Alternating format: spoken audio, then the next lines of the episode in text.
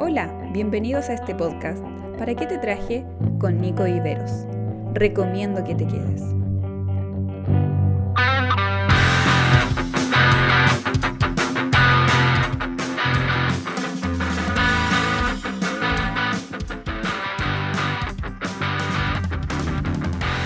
Hey, hola, hola, ¿cómo están todos? Bienvenidos a ¿Para qué te traje nuevamente? Eh, los echaba de menos, debo reconocer que extrañaba poder estar con ustedes. Eh, tengo excusas, ¿ah? tengo ah, varias razones por las que no he podido grabar, eh, si bien tengo varios escritos o episodios que tenía planificado y, por muchas razones no he podido. Eh, una de esas, quiero contarles para, que sepan, una de esas es que comencé a, estudiar la licenciatura, entonces eh, he estado con muchas tareas, muchos trabajos, eh, y por lo menos voy a estar así hasta fines de enero, que termina el, la primera parte.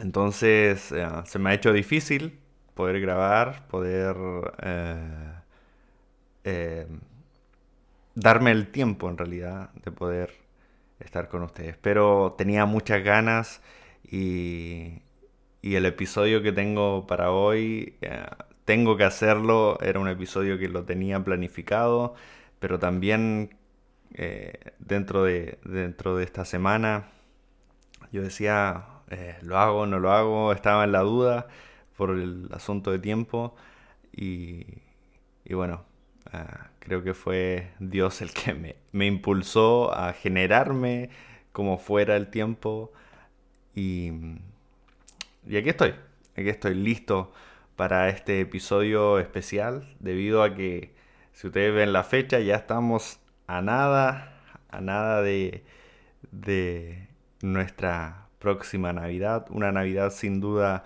diferente, una Navidad para todo el mundo, eh, única, que por primera vez vamos a, pasarla en pandemia. Eh, tal vez algunos vamos a poder estar con nuestras familias, tal vez algunos no van a poder hacerlo, tal vez algunos están bien de salud, tal vez otros no, y, la verdad es que esto sí me ha motivado a poder grabar este episodio para aquellos que, necesitan escuchar algo, escuchar algo. Eh, así que sin más preámbulos, sin más rodeos, sin más excusas, me gustaría comenzar ahora de una este próximo episodio. ¿sí?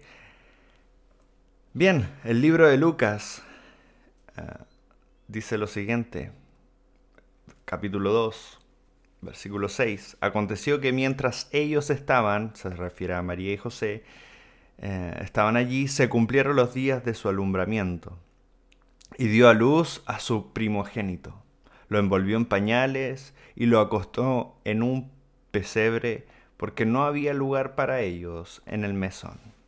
Esta es eh, la típica historia que se nos cuenta para Navidad, ¿cierto? De cómo María, embarazada, y su prometido, eh, José, se tienen que hacer cargo del Hijo de Dios.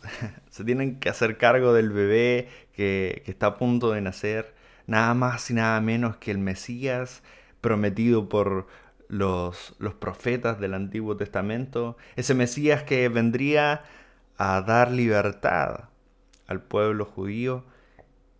Y qué mejor, un rey que todos estaban esperando. Ah, típicamente se escucha y se nos dice y se nos aclara de muy buena manera que este tiempo eh, no debería haber sido así para un rey. Qué mejor que nacer en un palacio. O por último, si venía a salvar al pueblo judío, que naciera en el templo, en ese templo tan especial, que era hermoso. Pero Jesús nace en un pesebre, en un pesebre que hoy en día nosotros lo tenemos bien adornado, lo tenemos bien decorado, que hoy en día ah, lo miramos y lo tenemos bajo un arbolito, lo podemos ver en, en películas y se ve muy lindo, se ve eh, muy, muy acogedor, pero sin duda, y, tal vez muchas veces ya lo, lo has escuchado, el pesebre no era así. Imagínense estar en una granja y nacer en el lugar donde duermen los animales, en el lugar donde están las necesidades de los animales, están los desechos de los animales, donde está la comida de los animales. Imagínense nacer ahí. Imagínense tener la casa de los granjeros al lado, pero tener que dar a luz en el patio, tener que dar a luz en el establo, tener que dar a luz ahí entre medio de fardos de paja. Imagínense, ahí fue el lugar donde escogió el Mesías para nacer. Y esto es una pregunta muy curiosa porque si bien no es lo que yo quiero hablar profundamente hoy, pero sí quiero tocarlo. ¿Cómo pudo Dios haber elegido un lugar así? Ah, porque sabemos, Él pudo haber elegido el lugar donde nacer. Nosotros a lo mejor no. Ni siquiera podemos elegir nuestra familia. A lo mejor si pudiéramos elegir dónde nacer o, en qué familia nacer, tal vez elegiríamos eh, la familia de un millonario o de un empresario importante o de un agente político importante o del presidente o de un rey. Tal vez elegiríamos un lugar cómodo, un, lugar de un famoso, la familia de un famoso. me gustaría nacer en la casa de Cristiano Ronaldo para tener eh, esa, esa mansión gigante o, los lujos que tiene Lionel Messi. Pero Jesús, en su humildad, prefiere nacer en el anonimato, en un lugar desconocido, en un lugar que no tiene intereses por alguien millonario. Ningún rey va a mandar a su hijo o a su señora, a su esposa, a dar a luz en un establo. Ningún sacerdote ni un sumo sacerdote va a llevar a su familia a tener una linda velada en una granja. Nadie. Porque no está hecho de lujos. Pero saben, Jesús decide nacer en un lugar miserable. El asunto es que la palabra aquí nos dice que María y José dan a luz y lo acuestan en un pesebre, no porque mm, a ellos se les ocurrió, seguramente a María y José querían también lo mejor, también querían tener espacio en, una cama, en una pieza, en un lugar acogedor, sino que a ellos eh, se les ve obligado dar a luz en un lugar que no tenían visto, en un lugar que tuvieron que improvisar, pero era no porque a ellos se les había ocurrido, sino porque no había lugar en el mesón, o no había lugar en las habitaciones, no había lugar en las posadas, no había lugar en los hoteles, no había lugar en las clínicas, no había lugar en los hospitales, porque no había lugar en todo Belén. Es que José y María tuvieron que dar a luz en un humilde pesebre. Ahora, seguramente si los dueños del mesón, los dueños del hotel, los dueños de la posada, hubiesen sabido que el que iban a ser era el futuro rey de los judíos. Seguramente si, si ellos se hubiesen enterado, hubiesen creído en las profecías, hubiesen estado al tanto de que eh, José y María iban a ser los padres de aquel Salvador del mundo, tal vez hubiesen entregado el mejor lugar de su posada, el mejor lugar que tenían, la mejor habitación, lo hubiesen entregado. Incluso tal vez lo hubiesen entregado su propia habitación. Porque obvio, el rey de los judíos, el que por años, quizás siglos, estaban esperando.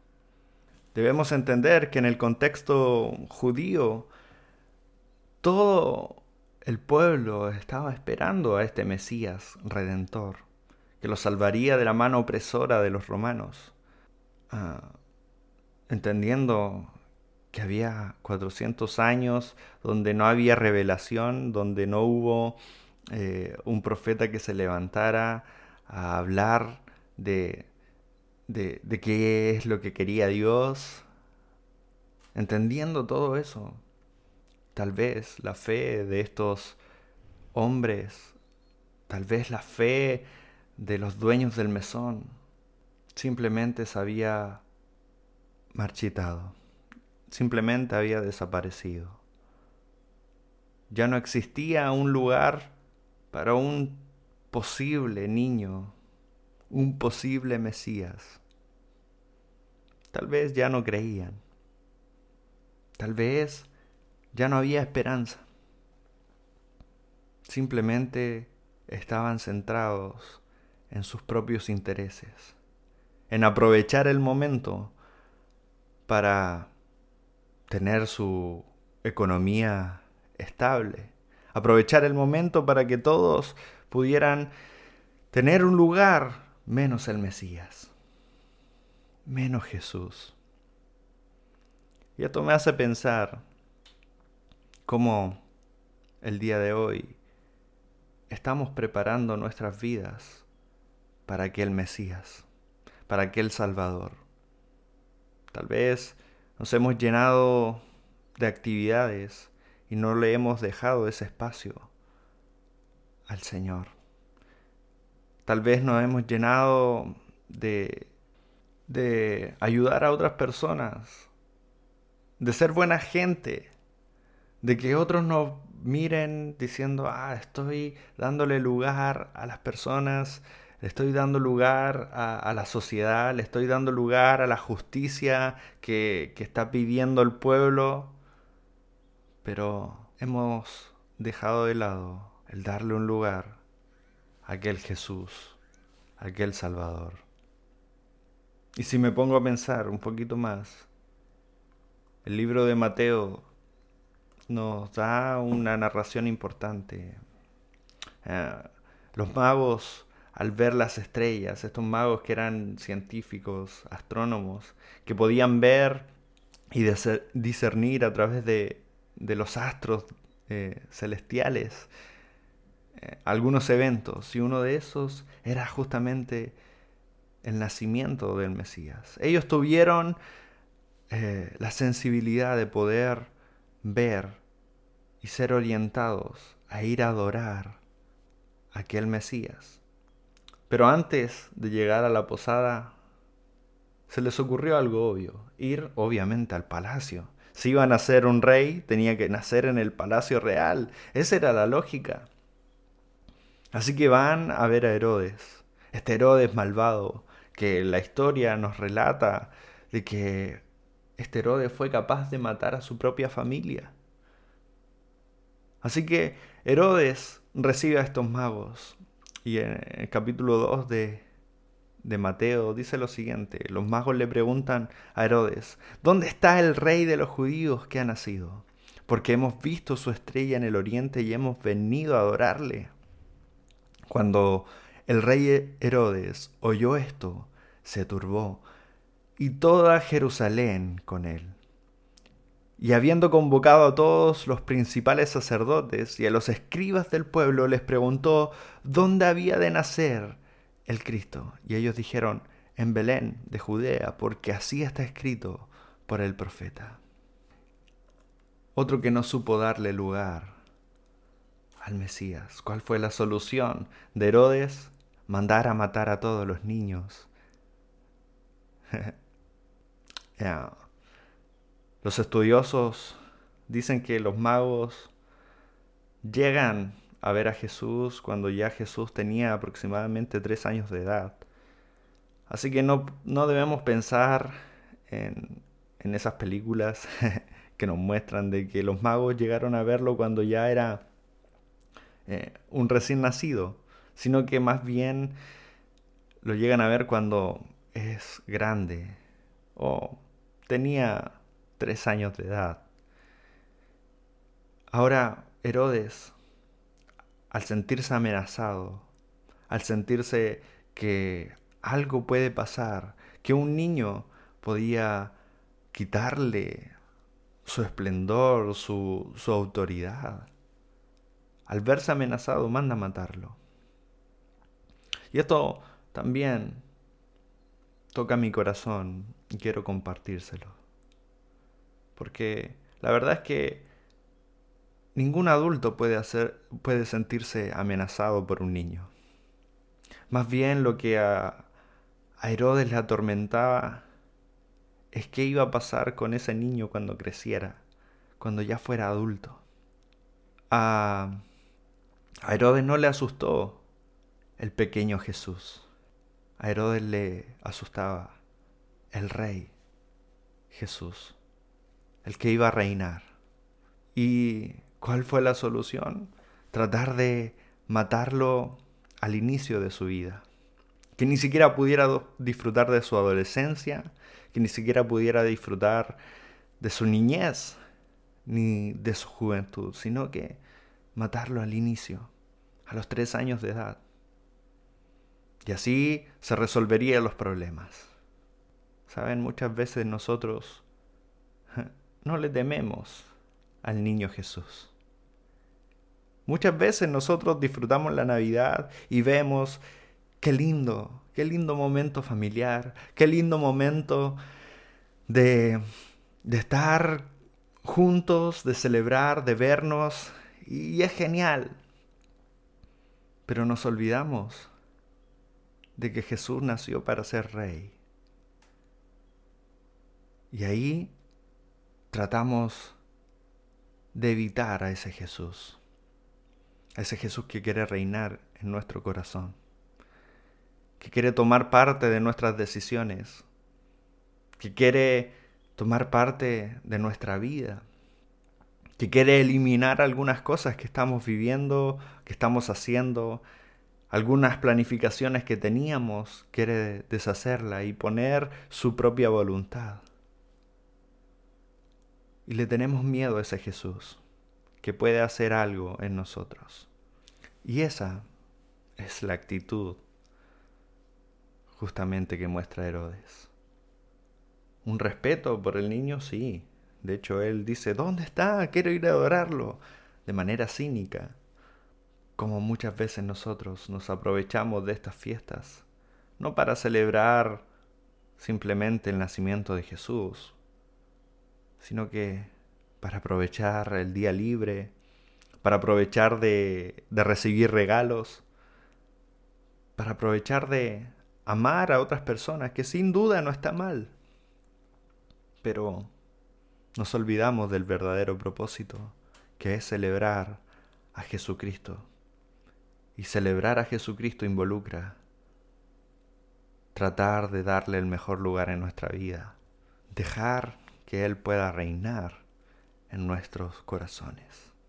Y por último hay otro grupo más, que son los escribas, los sacerdotes, aquellos que tenían la película clara, que sabían dónde iban a ser, por qué las profecías decían esto, dónde eh, eh, tenían que ir, en qué momento, eh, qué es lo que tenían que hacer. Los religiosos, ahí estaba el sumo sacerdote, Herodes llama a los sacerdotes, a los sumos sacerdotes, llama a los escribas, aquellos que estaban dedicados a la ley. Sin embargo, ellos al decirle a Herodes, obviamente era su, su jefe, era su autoridad, ellos no deciden hacer absolutamente nada. Ni siquiera tratar de interrumpir los planes de Herodes y jugársela por su rey. Ni siquiera ir a escondidas a adorar a aquel Mesías que los iba a salvar Hoy me pregunto, ¿cuántos de nosotros estamos siendo como los escribas y sacerdotes? Que conocemos la Biblia, que hemos estudiado, que hemos estado al tanto de las profecías, que creemos y tenemos fe. Pero sin embargo, tampoco le damos lugar a ese Mesías. Y nos quedamos con la buena lectura, nos quedamos con las canciones lindas y románticas, nos quedamos con la adoración en YouTube, nos quedamos con las predicaciones del predicador de moda, nos, quedamos con congregarnos, sea de manera presencial o virtual, pero no vamos más allá. Y seguimos desplazando a ese Jesús que quiere reinar, prefiriendo entregarle los favores a Herodes, prefiriendo entregarle las soluciones a otros. Sin embargo, en nuestra vida simplemente hay un rechazo. Tal vez nuestra fe no ha sido tan efectiva. Tal vez nuestra lectura bíblica y nuestra adoración no está siendo tan efectiva si no le damos lugar a ese Jesús. Saben, aunque sea un pesebre, es un lugar correcto. Aunque sea un pesebre, es un lugar adecuado para Jesús. A lo mejor no tenemos la gran habitación en nuestra vida, a lo mejor no tenemos todo arreglado en nuestro corazón y en nuestra mente y, nuestra vida responde a, situaciones morbosas, a situaciones sucias, a situaciones que, que a veces no sabemos cómo resolver. Sin embargo, tenemos un pesebre ahí guardado. Tenemos un lugar un poco destrozado, un poco sucio pero que tal vez ahí algo puede hacer Jesús. Saben, ese lugar es suficiente. Hoy en día nosotros celebramos el pesebre de una manera diferente, gracias a Jesús. Ese lugar escondido, ese lugar sucio, ese lugar de, poca accesibilidad, de, que, de pocos lujos, hoy en día es mirada con gloria y majestad gracias a Jesús. Así que no le tengas miedo de dar un pesebre, porque Él va a transformar ese pesebre en algo glorioso. Él vino a lo vil y menospreciado. Él hace cosas grandes en las debilidades. Así que te invito a que esta Navidad, fuera de todo rechazo, podamos celebrar al que de verdad merece toda celebración. Porque Jesús nació. Tal vez las fechas no coinciden, pero en realidad eso dejémoselo a los que estudian la Biblia, a los estudiosos, que se peleen entre ellos, por otro lado, nosotros celebremos lo que de verdad importa, que Jesús vino a salvarnos, reinar. Démosle el lugar que corresponde. Démosle un lugar en nuestro mesón, un lugar en nuestra posada, un lugar en nuestra vida. Démosle. No seamos como los dueños del mesón, ni como Herodes, ni como los sacerdotes. Entreguémosle un lugar para que Él se glorifique. Gracias queridos amigos por escuchar. Espero que haya sido de bendición este capítulo y, y si lo ha sido, te invito a que lo compartas en tus redes sociales o que lo compartas con alguien que tú sepas que necesita escuchar esto. Un gran, gran abrazo para todos y y reitero, estoy muy feliz de estar nuevamente. Adiós.